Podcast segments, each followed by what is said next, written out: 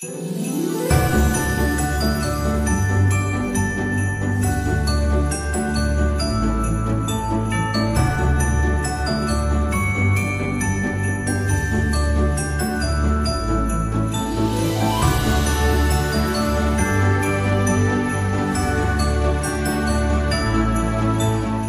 Moin aus Rostock hier zum Wellenrauschen Podcast. Heute mit einem kleinen Weihnachtsspecial und ja, Jahresrückblick.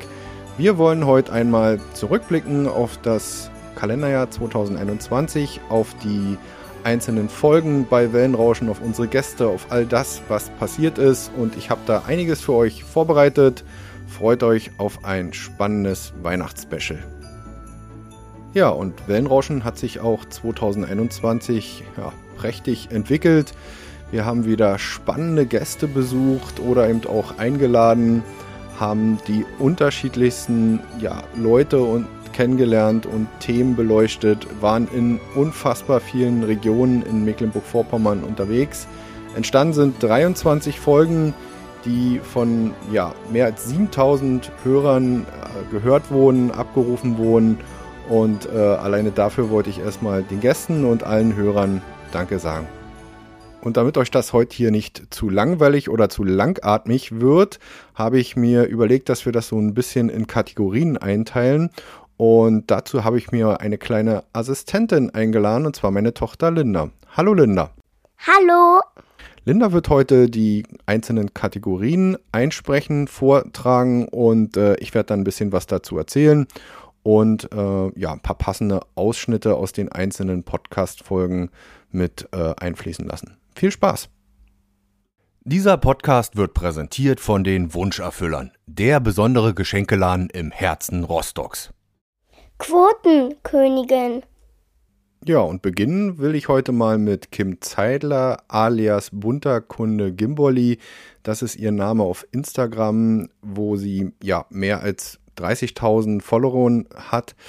Und ähm, ja, die Leute mit ihrer Art und ihrer Geschichte einfach begeistert. Und ich habe mich mit Kim Anfang März getroffen. Und äh, ja, die Aufnahme wurde eben nicht nur die erfolgreichste dieses Jahres mit mehr als zweieinhalbtausend Abrufen, sondern die war natürlich auch inhaltlich spannend, weil Kim hatte viel zu erzählen über ihre ja, Tätigkeit als Influencerin, was er da so äh, macht, ähm, äh, wie, sie, wie sie postet, äh, was für Inhalte ihr wichtig sind. Und wir haben über ihre Krankheit gesprochen, Psoriasis, eine Hautkrankheit, die nach wie vor für viele Frauen ja ein Tabuthema ist. Und äh, Kim geht damit ganz offen um und äh, hat darüber erzählt, wie sie das Ganze auch ja bewältigt hat, wenn man so will. Aber wir haben auch über ganz viele andere Sachen gesprochen. Über ihre Liebe natürlich zur Ostsee und zum Meer, über ihr Engagement für den Umwelt- und Meeresschutz und äh, über die sozialen Medien. Ja, und wie sie dazu kam, wie sie sozusagen zur Influencerin wurde, wie sich das alles entwickelt hat, das hört ihr jetzt in einem kleinen Ausschnitt. 2017 habe ich das nur genutzt, um äh, meine Bilder dort zu bearbeiten tatsächlich. Ja. Filter drüber gekloppt, abgespeichert, fertig äh, habe vielleicht mal einen Hashtag drunter gesetzt, aber viel war da noch nicht. Und dann habe ich ähm, tatsächlich, es gab auch mal einen Artikel mit, der, ähm, mit dem Titel Influencer durch Influencer, weil ich äh, Grippe bekommen habe und ich dann zwei Wochen quasi in Quarantäne war, nenne ich es jetzt mal. Also ich musste zwei Wochen zu Hause bleiben. Eine Woche davon ging es mir wirklich schlecht und die andere Woche war ich halt schon wieder fit, durfte aber nicht raus. Ja. Und äh, da war mir so langweilig, dass ich einfach diesen ganzen dieses ganze gequirlte Zeug in meinem Kopf rauslassen musste, wollte und habe das dann dort gemacht. So ist das irgendwie passiert. Ich habe ja dann da noch mein alter Ego, Gimboli, yeah. die ist da auch entstanden und habe dann irgendwie gemerkt, dass das die Leute abholt. Und irgendwie ging das dann so los. Es war nie geplant von mir, einen großen Account zu haben. Also das war nie meine Intention. Das ist einfach so passiert, keine Ahnung. Der Grund, warum Kim letztendlich bei Insta so populär wurde, war, dass sie ihre Hautkrankheit Psoriasis öffentlich machte. Ich habe dann, äh, ich habe ja auch eine Hautkrankheit, Psoriasis, und äh, habe die früher immer versteckt, vertuscht, habe geschwindelt und äh, habe das nicht, stand da halt nicht so zu und habe dann irgendwann durch auch natürlich andere ähm, Instagrammer, die dasselbe Schicksal teilen, habe ich dann irgendwann gedacht, ach scheiße Mann, warum? Und dann habe ich auch mit meinem Account halt einen Post gemacht und der ging dann irgendwie viral. Also es hat dann irgendwie so eine Welle geschlagen. Ich wurde dann halt, also Instagram funktioniert ja einfach durch Support, anders wächst du nicht. Ähm, und ich wurde dann halt wirklich oft geteilt und oft erwähnt in Stories, auch von größeren Accounts. Und dann war das irgendwie so. Eine Welle. Ne? Genau. Also hat dann hat das sich so, genau, hochgedingst. Und dann habe ich gedacht, okay, krass, äh, die Leute möchten das. Ähm, ich werde gehört. Ich fand das natürlich, also für, für mich war das super krass. Ich bin dadurch so selbstbewusst geworden. Das hatte ich vorher gar nicht. Also wirklich, es hat sehr, sehr viel ausgemacht. Und dann habe ich gemerkt, okay, cool. Also da gibt es Leute, denen es genauso geht und äh, die gucken zu dir, schauen zu dir auf und wenn du denen so helfen kannst, mach es. Und dann habe ich das halt gemacht. Ne? Damit stieg Kim zu, quasi zu einer der Top-Influencerinnen in Mecklenburg-Vorpommern auf und erreicht mit ihrem Charme, mit ihren Flachwitzen, mit ihrer lockeren Art, ihren Fotos und ihrem offenen Umgang mit ihrer Krankheit tausende Follower. Für die Warnemünderin ein echtes Privileg. Also das ein Privileg ist das für mich durch und durch, zu 100 Prozent. Ich weiß das total zu schätzen und dass das nicht selbstverständlich ist, ist mir, dessen bin ich mir total bewusst. Ja. Äh, ich kriege tatsächlich, äh, ich habe mega coole Follower, muss ich sagen. Also ich kriege wenig Hass, bis gar nicht. Und äh, klar, ich kriege jeden Tag dann so Nachrichten, oh Gott, ich bin totneidisch, aber alle meins nett. Also sie sind super dankbar, dass ich sie halt auch mitnehme. Und ich bin mir sehr, sehr sicher, dass, ich sag mal, zwei Drittel mir auch deshalb folgen, weil sie wissen, dass sie da mehr bekommen. Apropos mehr bekommen, das führt uns zu unserer nächsten Kategorie. Die Partner. Und da hat sich in diesem Jahr eine ganze Menge getan. Zum einen habe ich natürlich mit den Wunscherfüllern die Partnerschaft vertieft. Mit Nicole und David entwickelte sich ja eine wirklich schon gute Freundschaft. Wir treffen uns regelmäßig, sei es bei Davids Netzwerktreffen oder auch zwischendurch. Und wer sich nicht mehr so genau daran erinnern kann, Nicole und David haben mitten in der Corona-Pandemie, so Ende 2020, ja, sich einen kleinen Traum erfüllt und ihr eigenes Geschenkegeschäft ähm, mitten am Doberaner Platz, in der Doberaner Straße eröffnet und ja, sich da drin, kann man wirklich sagen, verwirklicht und äh, bieten dort besondere Geschenke für besondere Anlässe an und wie der Laden so ausschaut und wie da so die Planung war, da hören wir jetzt mal rein. Also ich habe mir immer vorgestellt, und so haben wir es auch im Geschäftsplan beschrieben, dass Menschen hier reinkommen und erstmal stehen bleiben. Dass die einmal so haben, was ist das denn? Oder, oh, ist das schön? Oder, hm, ist das warm? Ist das ja, ja äh, heimelig? Ne? Ähm, und das ist uns, glaube ich, ganz gut gelungen. Ich habe immer so gesagt, ähm, wenn die hier reinkommen, sollen die einmal so auf so einen großen Schrank gucken, wie so ein früher so ein Tante-Emma-Laden, äh, wo, wo ähm, die dann quasi gar nicht das selbst rausnehmen durften, sondern das ist hier auch ganz oft die Situation, dass die äh, Kunden hier vorne stehen bleiben vorm Tisch und sagen dann, ich hätte gerne einmal Honig und einmal Kaffee und äh, einmal so eine Flasche dort. Und haben gesagt, hm, ihr könnt euch ja. das gerne raus. Ach, darf man dahinter gehen? Also es sieht äh, so ein bisschen aus wie so ein Tresen hier, soll es aber gar nicht sein. Aber das soll das schon so vermitteln und das haben wir, glaube ich, ganz gut geschafft. Ähm, ja, und wir wollen vielleicht Menschen, die äh, vielleicht schon ein paar Jährchen älter sind, vielleicht auch in eine Zeit zurückversetzen. Und ähm, unsere Generation und Jünger, die sollen einfach ähm, eine wohlige, warme Atmosphäre wahrnehmen, was einlädt zum Verweilen. Also so ein bisschen wie bei Freunden. Also nach Hause kommen, das ist das, was ihr am Einstieg gesagt habt, nach Hause kommen, vielleicht im, im Wohnzimmer sitzen, ähm, miteinander sprechen, sich updaten, voneinander lernen und dann in eine äh, schöne Kaufstimmung zu kommen. Ja. Die Wunscherfüller sind mittlerweile natürlich auch Sponsoren des Wellenrauschen-Podcasts und äh, ja, ich hoffe, dass ich da auch immer ein Stück weit auch zurückgeben kann.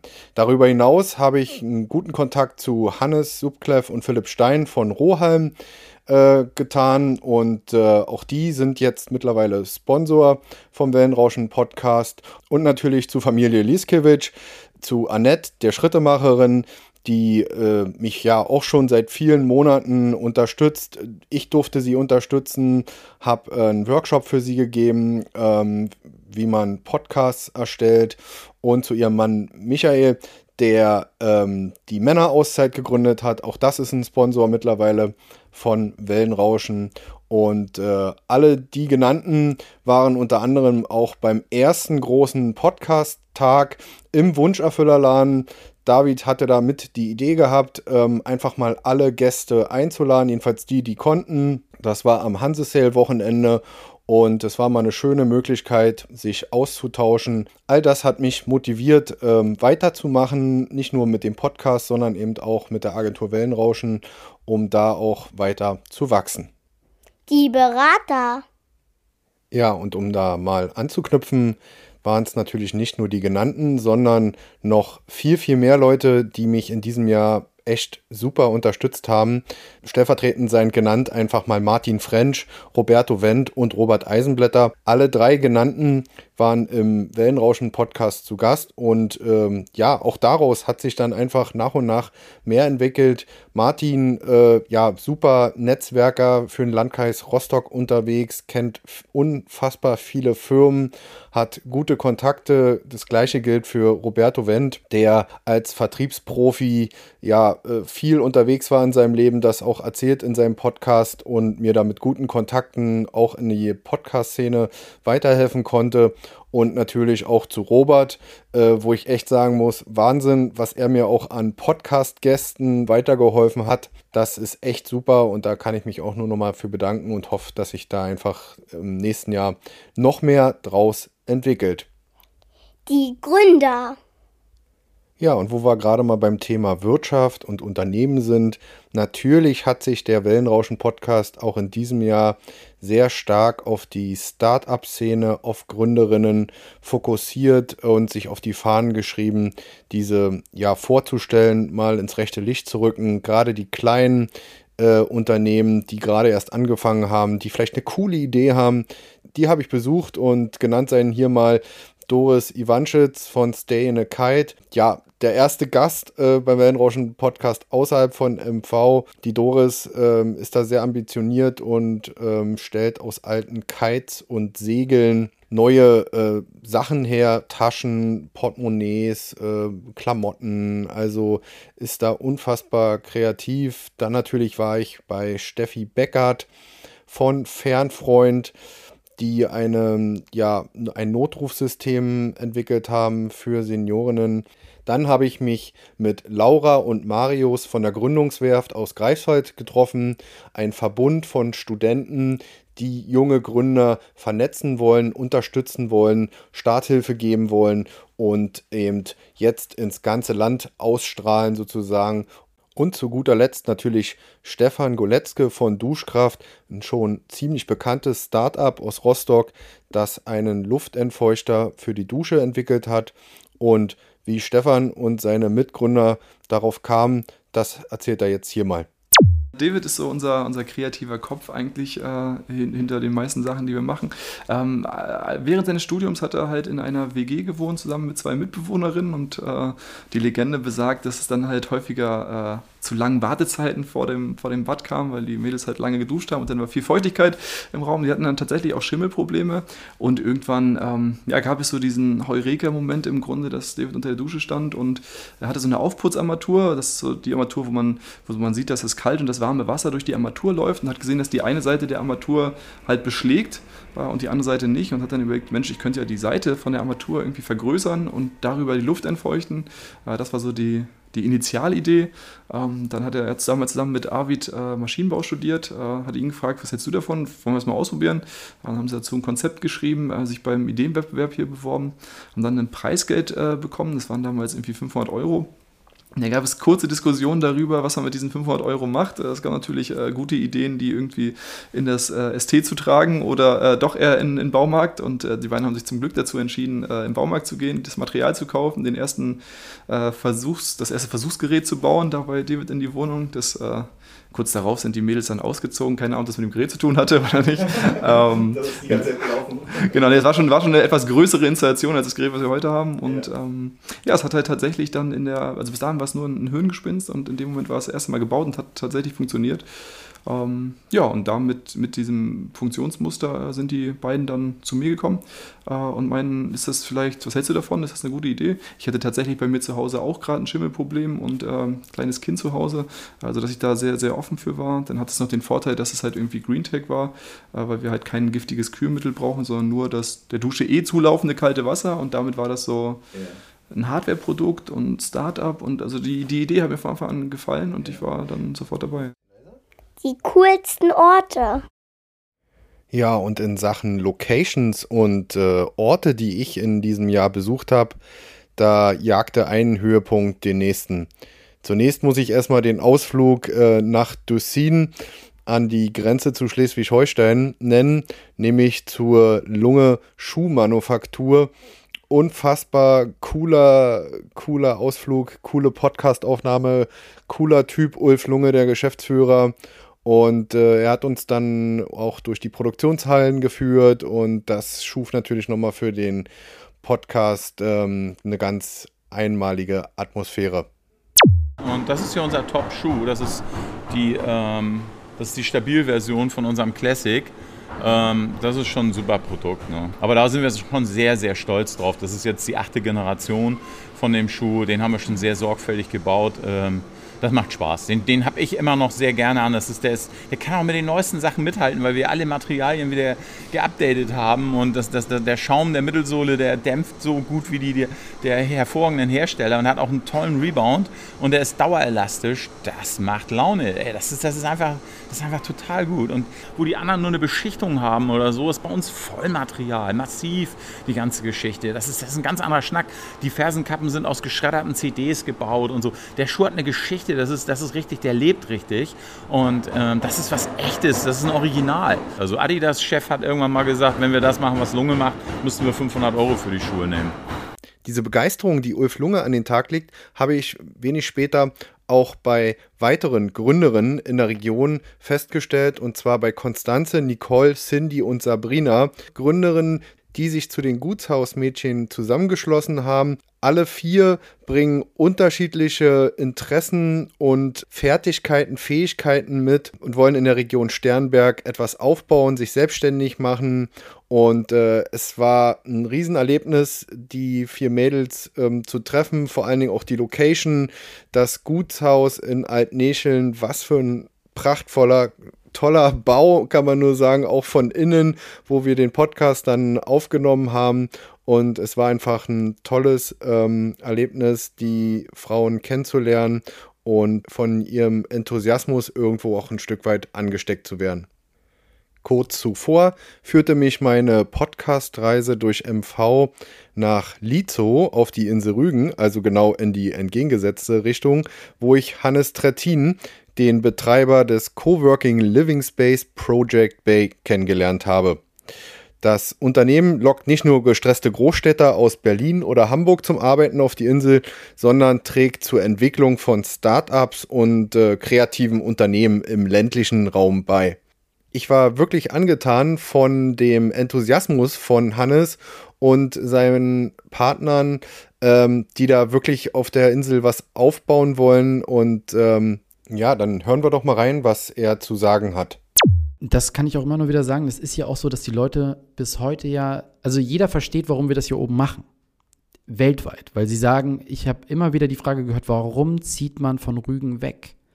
Und das hat aber was damit zu tun, dass wir halt gewisse Strukturen hier noch aufbauen müssen, die einfach nicht existieren, weil es ist halt sehr Gastro- und äh, Tourismus geprägt. Und ich weiß nicht, wie es dir geht, aber ich wollte nicht in die Gastronomie. Ich wollte auch nicht in die Hotellerie. Und ich habe das jetzt hier gemacht mit unserem Project Bay, wo wir gesagt haben am Anfang, wir müssen es selber erleben, wie das ist, das zu machen, bevor wir Leute einstellen, Zimmer zu machen, Toiletten zu putzen und allem drum und dran. Das ist hoch anstrengend und es ist wichtig, dass wir das haben. Aber es ist nicht das Richtige für jeden und ich wollte das nicht. Und wir wollen mehr Diversität auch im Berufsumfeld hier schaffen, dass wir einfach für jeden was anbieten können. Und das ist das, wo ich halt sage, es gibt Interessenten, hier hochzuziehen. Also jeder, der jetzt in mein Alter kommt, ich bin heute 31 geworden, dementsprechend. Oh, herzlichen Glückwunsch. Das, ähm, es war nicht abgesprochen, Leute. Äh, ja.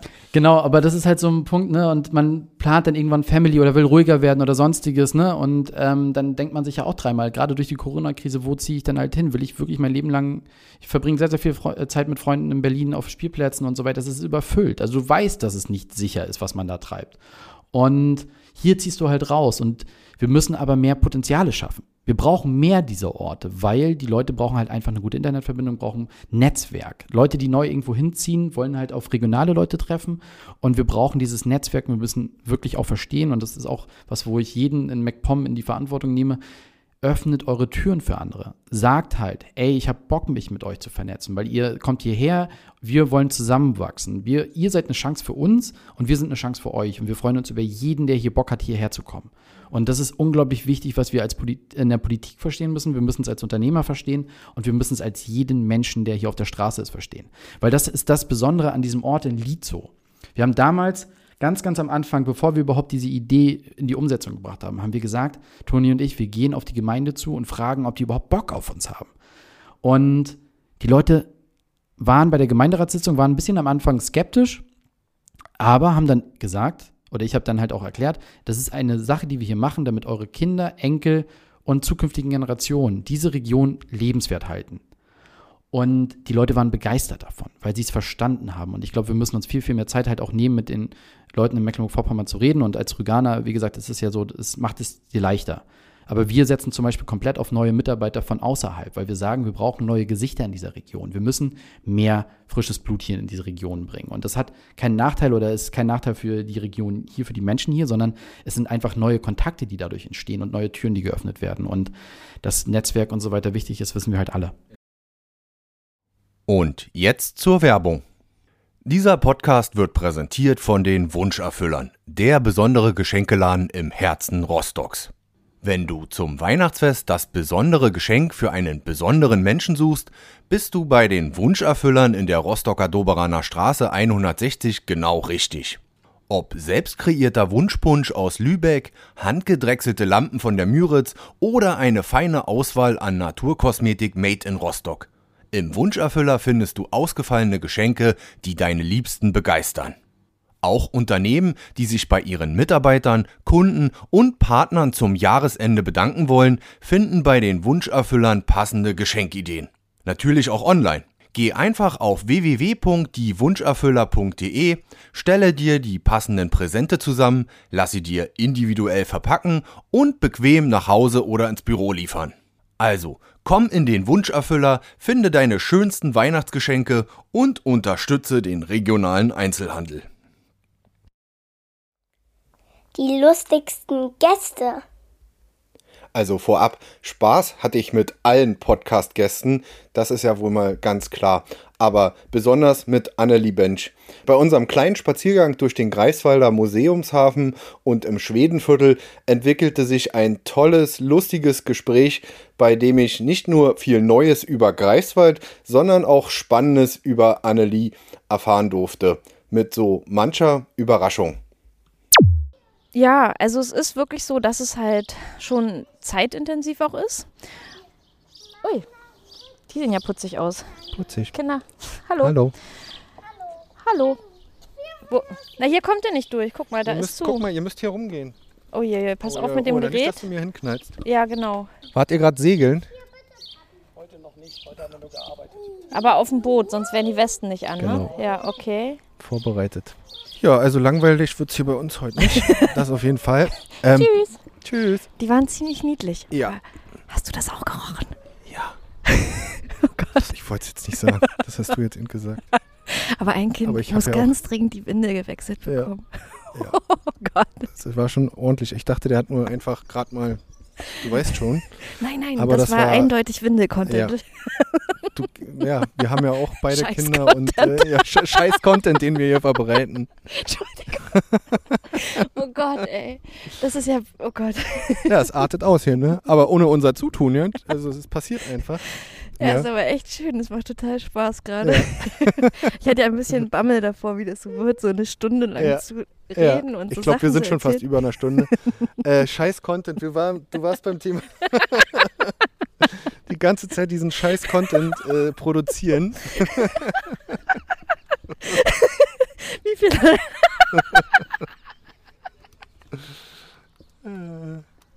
Cut.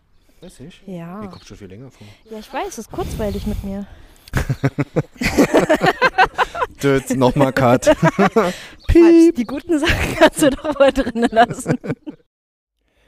Siehst du, Annalie, da haben wir dann die guten Sachen drin gelassen und äh, hatten echt unseren Spaß. Und wenn du dir das jetzt vielleicht nochmal anhörst, hast du vielleicht auch nochmal deinen Spaß.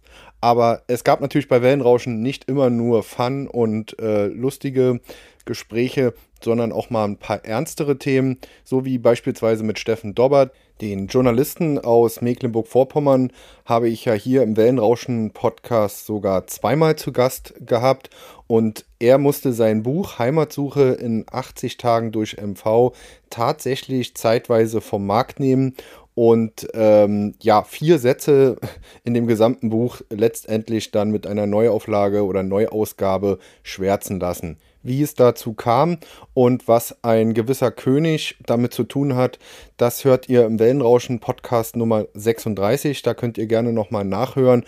Aber hier jetzt nochmal ein kleiner Auszug aus dem Gespräch mit Steffen Dobbert. Also, ähm, im Jahr 2019, das ganze Buch ist ja als Reportage recherchiert und angeschrieben, ähm, war ich auf dem DAS äh, äh, mit meinem Bus, mit meinem VW-Bus Waldemar und habe dort ein paar Tage äh, gelebt, also bin dort verweilt und habe wirklich völlig zufällig gedacht, ich möchte jetzt einen Bürgermeister ähm, vom Fischland Dars sprechen. Und weil der nächste Ort, ähm, ich war in Ahrenshoop, äh, Born war, äh, habe ich einfach gegoogelt und dort im Amt angerufen und gefragt, ob ich mal mit dem Bürgermeister sprechen könnte. Für dieses Buch das Heimatsuche heißt, in 80 Tagen durch MV. Da hat die nette Mitarbeiterin mir die Handynummer gegeben des Bürgermeisters. Dann habe ich ihn angerufen und habe ihm erzählt, hören Sie mal zu, ich reise gerade durch MV für dieses Buch ähm, und äh, das Buch heißt Heimatsuche, wollen wir uns nicht mal treffen? Dann hat er gesagt, na klar. Dann haben wir uns verabredet für den nächsten Tag und haben uns in Born getroffen. Ähm, und haben uns dann über zwei Stunden unterhalten. Und ich habe ihm vor dem Gespräch gesagt, hören Sie zu, ähm, ich recherchiere dieses Buch, ich bin Journalist, es wird veröffentlicht äh, im Hinsdorf Verlag, so ist der Plan. Und ich dokumentiere jetzt äh, unsere, unser Gespräch. Ich zeichne das auf und ich mache mir Notizen dabei. So habe ich das mit ähm, fast allen Begegnungen gemacht, ähm, wenn man sich verabredet hat während dieser Und damit Recherche. sollte eigentlich mit einem, äh, ja auch, würde ich jetzt tatsächlich unterstellen, medienerfahrenen Menschen, ähm, der in seinem Leben schon das ein oder andere Interview gegeben hat, ähm, äh, klar sein, jetzt wird aufgezeichnet. Jetzt ist man in einer Interviewsituation. Genau. Ähm, und ich äh, bin sozusagen äh, aus allen Wolken gefallen, als ich jetzt diese Post vom Anwalt bekommen habe, weil ich konnte das, ähm, das Buch ist, glaube ich, ähm, kein einfaches Buch für gewisse Leute, wenn man daran denkt, dass äh, der Innenminister, der damalige Lorenz Caffier, wo es in einem ganz langen Kapitel um deren äh, oder seine Machenschaften auf Usedom geht, ähm, wo die Themen Korruption eine Rolle spielen, ähm, wo es wirklich, ähm, wie ich finde, ähm, ja, zur Sache geht, war ich total überrascht, dass jetzt äh, aus so einem ganz kleinen Kapitel halt dieser ähm, juristische Aufstand kommt. Genau, und vielleicht mal zur Einordnung, wer das Buch jetzt noch nicht gelesen hat, ich habe es mir vorhin auch noch mal vorgenommen, die Stelle. Äh, wir reden über ähm, knapp über anderthalb Seiten, ähm, nicht mal, also was dieses Kapitel betrifft. Und ähm, ja, äh, es ging um einige Passagen, mit denen er nicht einverstanden war. Genau, also ich kann das jetzt mal kurz sagen, worum es ging. Ähm, es ging darum, dass wir lange gesprochen haben und diskutiert haben. Und ähm, ich habe in diesem Gespräch halt äh, von, von dem Bürgermeister gehört, dass er der Meinung ist, dass die Medien in Deutschland zensieren und desinformieren. Also er ähm, fühlt sich nicht mehr gut informiert, das hat er mir gesagt. Ähm, und daraus entspann sich natürlich eine Diskussion, weil ich arbeite jetzt seit 12, 13 Jahren äh, für Zeit Online oder für die Zeit in verschiedenen Positionen. Ich war als Reporter äh, in vielen Ländern unterwegs und ich weiß, wie es ist in Gesellschaften, wo die Medien wirklich ähm, zensiert oder gesteuert werden. In der Ukraine war ich, in Russland war ich, in anderen osteuropäischen Ländern und dort ist die Situation wirklich ganz anders. Und das habe ich ihm halt entgegengehalten und wir haben diskutiert, was ja völlig legitim ist. Im Buch habe ich dann ähm, äh, diese Diskussion thematisiert und ähm, diese Debatte wurde irgendwann heftiger. Und das gipfelte darin, dass mir äh, der Bürgermeister sagte, dass er auch nicht ausschließen möchte, irgendwann ähm, die AfD zu wählen, weil ihm die Medien, so wie sie seiner Meinung nach äh, selektiv äh, veröffentlichen, zensieren, desinformieren, ähm, weil ihm das zu weit geht. So habe ich ihn verstanden und ähm, das wird halt auch im Buch thematisiert. Genau, und das bestreitet er. Das bestreitet er. Und jetzt haben wir eine ganz schwierige Situation, ähm, weil der Verlag noch bevor das Buch, äh, also noch bevor das Gericht, ähm, vor dem der Bürgermeister geklagt hat, ein Urteil gesprochen hat, ähm, jetzt außergerichtlich sich geeinigt hat mit äh, diesem Bürgermeister.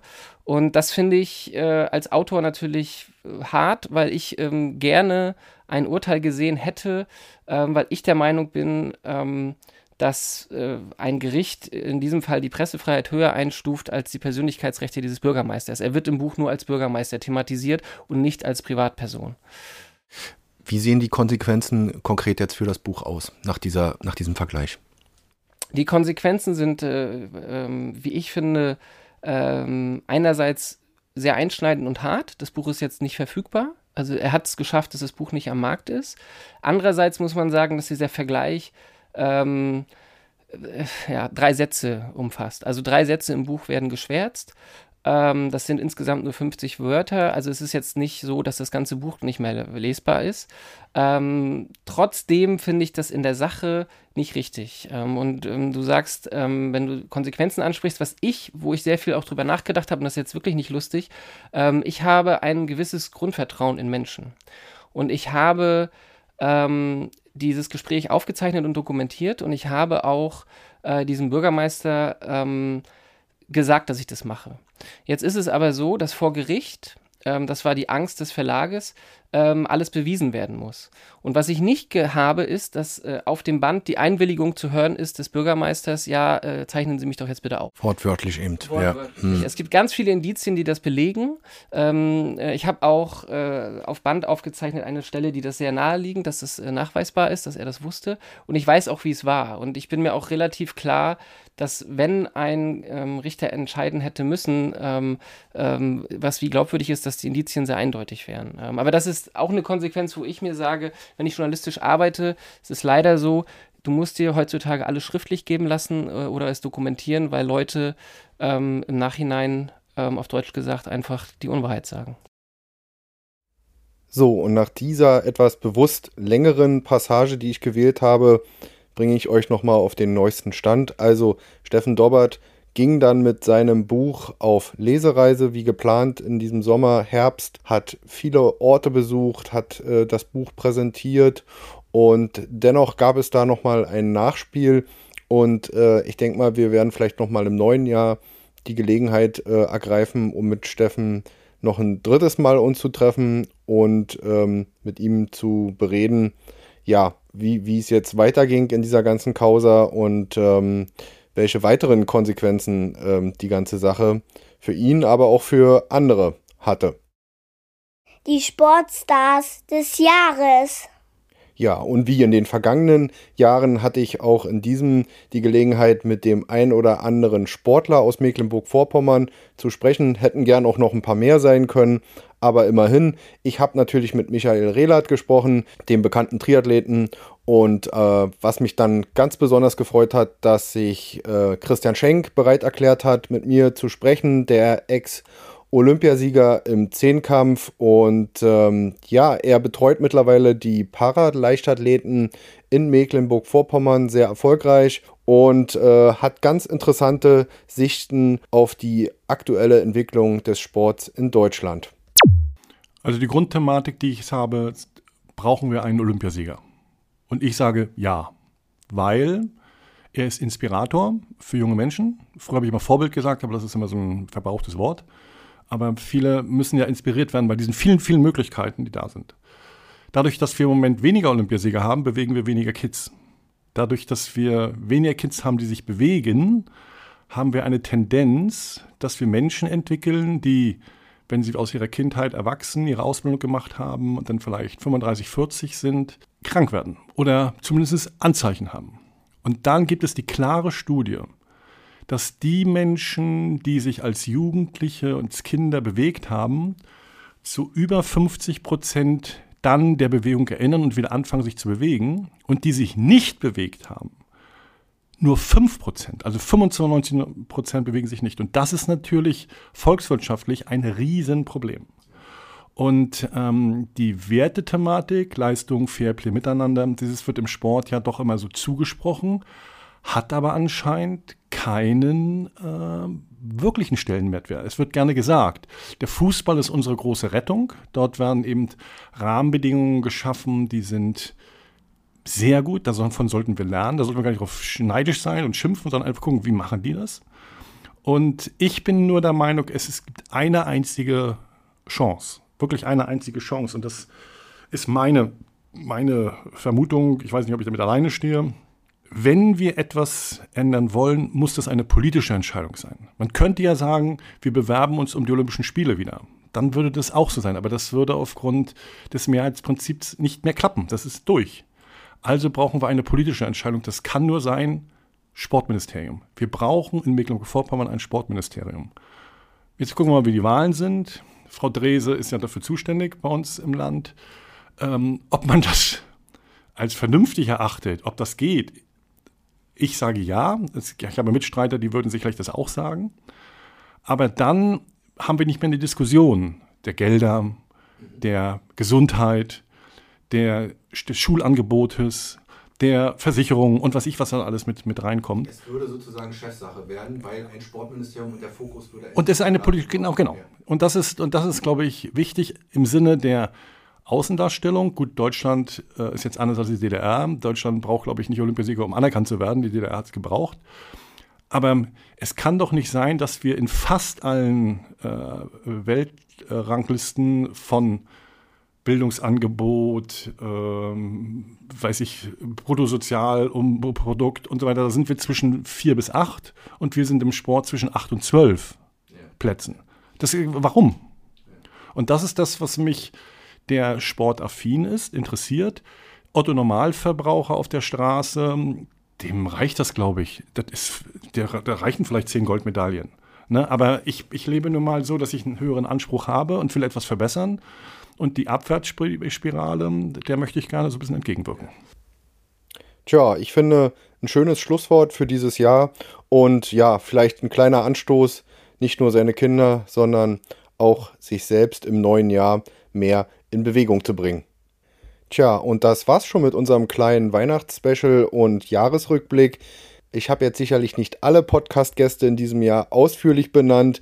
Vielleicht hole ich das mal noch nach. Also Erik und Thomas von Esco, Wetter Werner, Sina Lauren Lange und da gab es sicherlich noch die ein oder andere mehr. Seht's mir bitte nach. Und da kommt ja zum Jahresende auch noch der Andi Sabo vom Restaurant Kete in Rostock dazu. Und ähm, ich wünsche euch allen, äh, sowohl meinen Gästen als auch meinen Hörern, frohe Weihnachten und einen guten Rutsch ins neue Jahr. Und ihr könnt sicher sein, auch im neuen Jahr wird es bei Wellenrauschen wieder tolle Gäste, interessante Themen und einige Überraschungen geben. Seid gespannt und bis bald.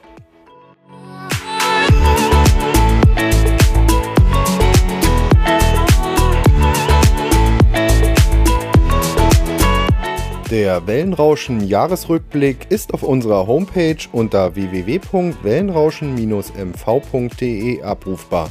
Wer uns auf dem Smartphone lauschen will, findet uns bei Spotify, iTunes, Deezer und Google Podcasts. Und natürlich würde ich mich wie immer freuen, wenn ihr uns auf Instagram unter Wellenrauschen-MV und auf Facebook unter Agentur Wellenrauschen folgt. Wenn ihr Partner von Wellenrauschen werden wollt und beispielsweise in unseren Podcast euer Produkt oder eure Dienstleistung bewerben wollt, dann schreibt mir einfach eine E-Mail unter info@wellenrauschen-mv.de. Und zu guter Letzt wollte ich nochmal darauf hinweisen, dass wir Podcasts für Unternehmen, Vereine und Organisationen produzieren und Beratungen sowie Workshops für den Einstieg in die Welt der Podcasts anbieten. Kommt einfach auf uns zu, schreibt mir eine E-Mail, wir würden uns über jede Anfrage freuen. Bis dahin, euer Olli Kramer.